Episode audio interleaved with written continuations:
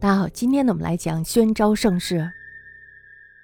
汉武帝的一生呢，可以说是轰轰烈烈的呀，以雄图开始，但是呢，到头来却是以萧条告终。后元二年，也就是公元前八十七年的时候，他终于在悔恨之中死去。临死的时候呢，将八岁的太子福陵，也就是昭帝，托孤给了外戚霍光，还有今日低、上官桀与桑弘羊等同受诏辅政。他事先呢，就将福陵的母亲勾葛夫人给赐死了，以度幕后专政之源。这招呢，可以说是他最后的明智之举。昭帝继位之后呢，年事幼弱，无法亲政。这时候呢，就以霍光以大司马、大将军、领尚书事的官衔摄政。霍光呢，可以说这时候他是独揽军政大权，丞相呢，事实上就成了他的僚属，这为汉代政史创了一个特例。也就是说呢，总理他拿到了兵权，并且呢开了宣帝以后外戚政治的先河，所以呢是有利弊。我们又看到了，那么昭帝继位不久之后呢，今日低死去了，上官桀呢这时候渐渐的与霍光发生了冲突。上官桀还有他的儿子安以及桑弘羊等，这时候呢，他们就勾结了恶意长公主，也就昭帝的长姐，与燕王旦，也就是昭帝的长兄，武帝的中子，形成了一个反霍大集团，专利倾轧霍光，图谋不轨。那个时候呢，少主国一，人心浮动，谣言遍飞京师，所以呢，人心惶惶。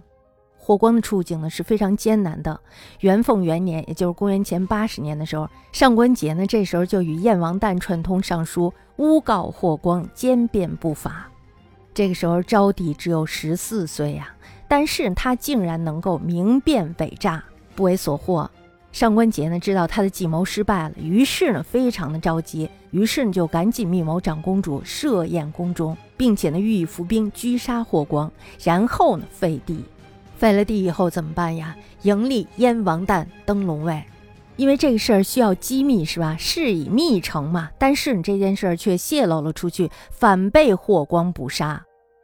反霍集团呢，这时候就完全失败了。霍光政敌尽去，从此全任一专。接下来呢，他任用了朝中的几位大臣，比如说像张安世、杜延年、杨敞作为古公辅弼，政令亦有几出。因此呢，昭帝时代的政治就是霍光的政治。霍光呢虽然专权，但是呢他为人忠谨，明知事务需要，一反武帝时代的好大喜功的作风，所以呢能继前朝伟业，完成一段治绩。他大体呢以轮台之招为施政的方针，轻徭薄赋，与民休息；对外呢则与匈奴言和，避免征战。同时呢又加以于边防的修治。匈奴呢，偶然也会犯边，因为汉的风随精明，总是失利而去。也就是说呢，他们还没有过到这儿的时候，大家都已经知道他们来了。这时候呢，就把他们赶出去。后来呢，就在始元六年，也就是公元前八十一年的时候，放还了激流胡越荒烟十九年的终结汉使苏武，并且呢，遣使求和亲。苏武终于回来了，是吧？此外呢，如东湖种的乌桓，还有就是西域小国楼兰、龟兹等等。这些呢也都遭到了汉朝的通城。此后呢，匈奴鉴于汉兵极其强悍，于是呢他们就有点害怕了。那么这样呢，他们就不敢再南犯了。北境呢终于维持了一段长期的太平。汉武帝开疆拓土，他开辟了那么大一块国土，是吧？因为汉庭的家业垦殖，这时候呢也日趋富庶，他所遗留下来的若干能力也都善尽职守，维持地方吏治的稳定。汉帝国由昭帝时代开始，再度走上了成平之途。所以说呢，这个霍光还是很忠诚的。那么在元平元年，也就是公元前七十四年的时候，昭帝驾崩。这位皇帝呢，在位十三年，死的时候年方二十一岁。他因为太年轻了，所以呢没有子嗣。这时候呢，霍光决定迎立武帝的孙子昌邑王贺入统。贺继位了以后，大家是想不到的。这个人呀，他是荒淫无度呀，可以说是，而且呢，还滥用原来昌邑国的官署，分点要职。这个人可以说是大脑已经秀逗了。辅国大臣屡谏不听，因此呢，激起了忧闷。那么在六月底的时候，霍光以太后的诏书把他给废掉了。你赶紧滚蛋吧，净捣乱是吧？在七月的时候，立武帝的曾孙病已为宣帝。宣帝呢，是武帝太子的居孙。他的父亲呢死于巫蛊之祸，病已呢被廷尉监丙吉所救，交给了他的祖母家史氏抚养。后来呢，娶了色夫徐广汉女。这个孩子呢，他自幼在民间生长，所以呢，他的性格有点像游侠的性格，而且呢，游历颇丰。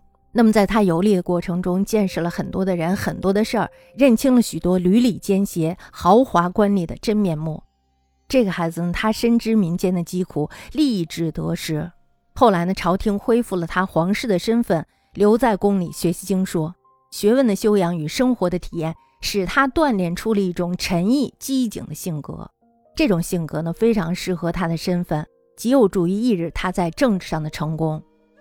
宣帝呢，十八岁继位，最初呢也是由霍光专政。那么到了帝节二年，就是公元前六十八年的时候，霍光薨，霍光死了。但是呢，霍氏的亲党依然遍布朝廷，霍光的妻子显、儿子霍余，还有他的侄孙霍川等等，奢夷骄纵，以至于呢是朝野侧目。那么，在公元前六十六年的时候，霍氏谋反被诛。我觉得这霍氏他们也是想不开，是吧？宣帝亲政的障碍完全被驱除了，老天助了宣帝，是吧？从此以后呢，就开始了他励精图治的政治事业。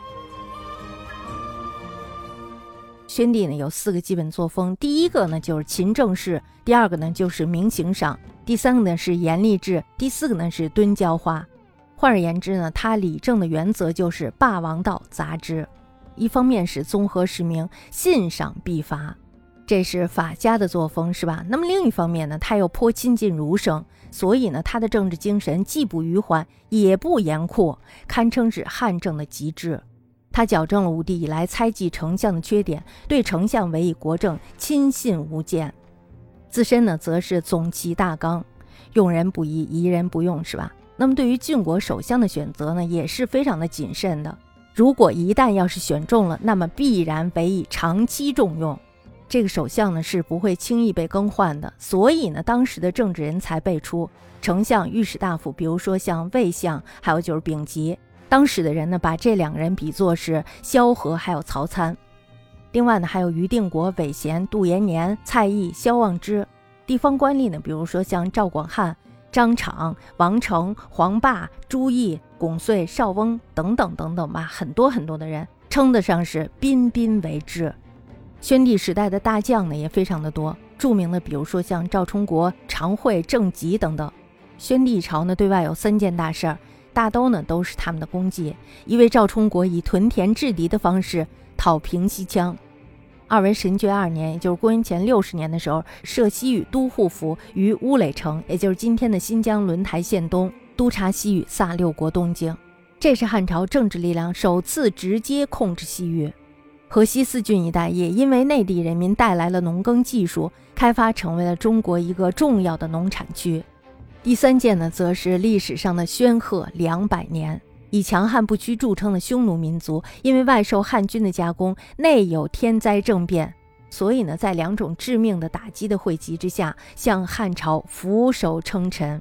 甘露三年的时候，也就是公元前五十一年的时候，呼韩邪单于入朝觐见，这是前世未有的殊荣，所以呢，当时全国是欢欣鼓舞，汉帝国的隆盛至此达到了一个顶峰。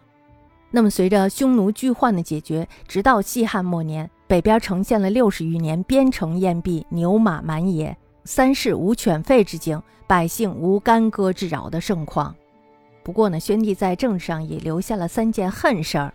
其一呢，就是他为了报恩怀故，重用祖母史良娣的弟弟史高和皇后许氏的从父许延寿，再度重演了外戚干政的历史。那么第二呢，就是亲信宦官洪公史显，以致典掌机要，造成了宦官弄权之端。以至于后来政治上掀起了巨大的波澜。那么第三呢，就是把地位传给了极端尊崇儒学，但是却如若无能的儿子刘爽，也就是元帝，以至于汉政迅速的步入了一个中衰的转类阶段。宣帝死于黄龙元年，也就是公元前四十九年，在位凡二十五年。